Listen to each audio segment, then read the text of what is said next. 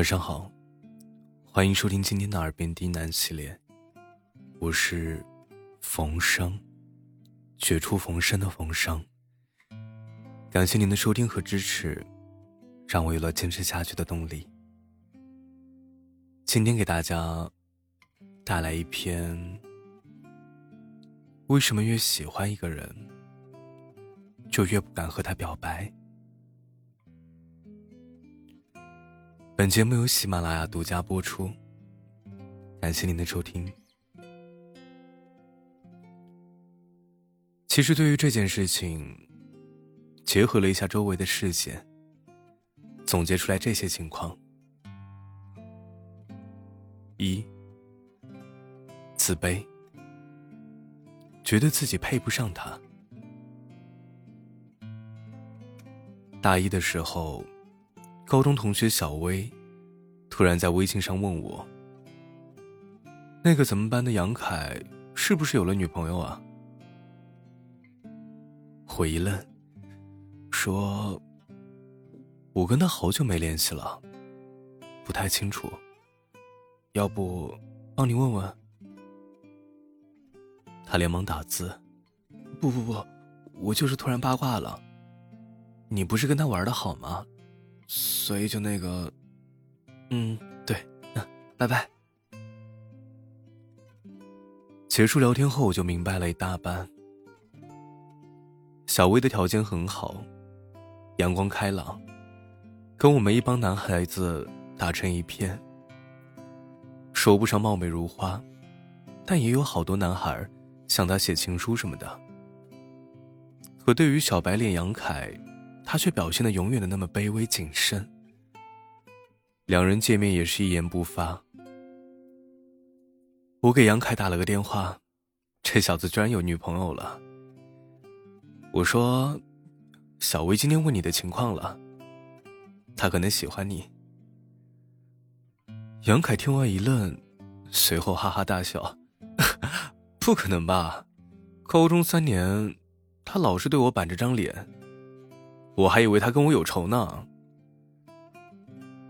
我也对他笑笑，说：“可你也没有发现，他对你板着脸的时候，脸颊是红的。”二，怕表白会出糗。赛格林的短篇小说《破碎故事之心》中。印刷工贾斯汀·霍根施拉格爱上了女主雪莉·莱斯特。然而，因为自卑的原因，他不敢当面表白。想象了千百种搭讪的方式，产生了各种胡思乱想。想象自己是演员，是插画家，最后阴差阳错，出糗的撕掉了雪梨的丝袜，被判刑进了监狱。是不是很荒唐？然而，当你回想一下，在你青涩的时光里，有没有因为某个人，让你感觉表白并不是一件事情，简直就是一种工程？你会因为要和他同上一堂课，而试穿所有的衣服；会因为他的无意一瞥，而在厕所梳洗三十分钟的发型。当他和你靠近的时候。你会呼吸急促，会发懵，会脑袋空白，会出糗，会语无伦次，哪里还有能力表白？所以在破碎故事之心的最后，赛格林写道：“在一个当男孩遇上女孩的故事里，总是偏偏只遇到了那个女孩。”三，因为一次表白，就耗尽了气力。前段时间刷知乎，有人问：“表白是什么？”底下有人讲啊，表白是冲锋枪。有人讲是锦上添花。有人通过科学的计算，向大家分析。该如何表白？何时表白？怎么表白？然而我一边点头一边往下刷，突然就刷到了这一条。在有些人眼里，一句“我爱你”就已经是全部，是调动身心上下所有勇气，是竭尽全力，是孤注一掷。鼻子突然酸酸的。一般来讲，大致就是这么几点原因。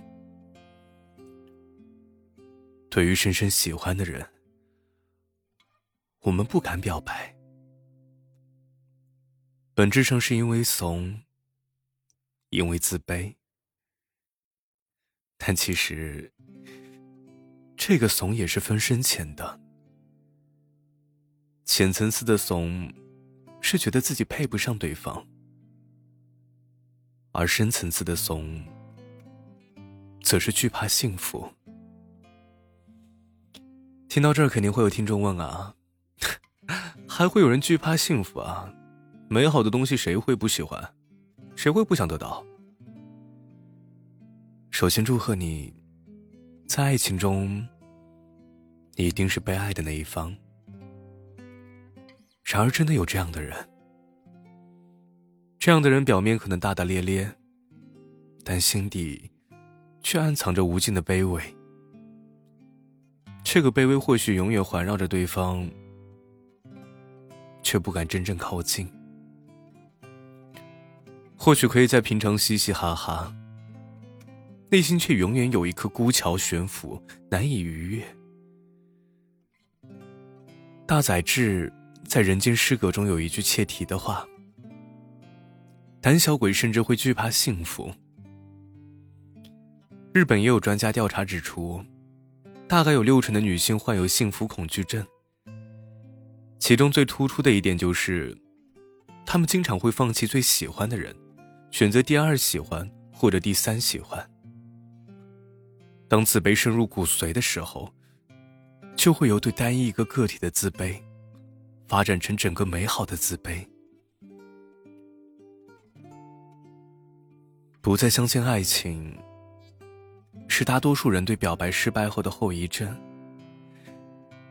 其实很多人内心都明白，当你真正喜欢一个人的时候，尤其是第一次的初恋，是笨拙的，是没有邪念的。这从侧面反映出了你的真诚，你的责任心。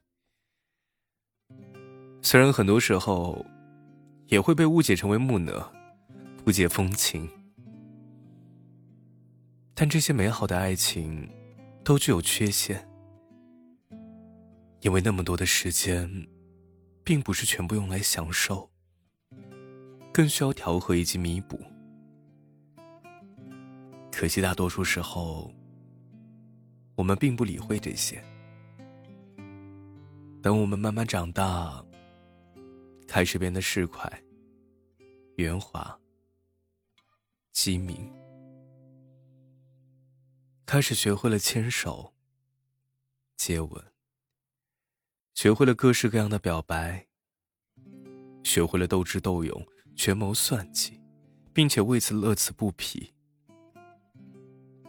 虽然有时在深夜里也会孤独，也会对身边熟悉的人感到陌生，但此时的你已经不在意了。你淡然一笑。告诉自己，这就是成熟，这就是成长。最后回到原题，你问：为什么越是喜欢一个人，越不敢表白？因为那是一个人青涩的青春啊。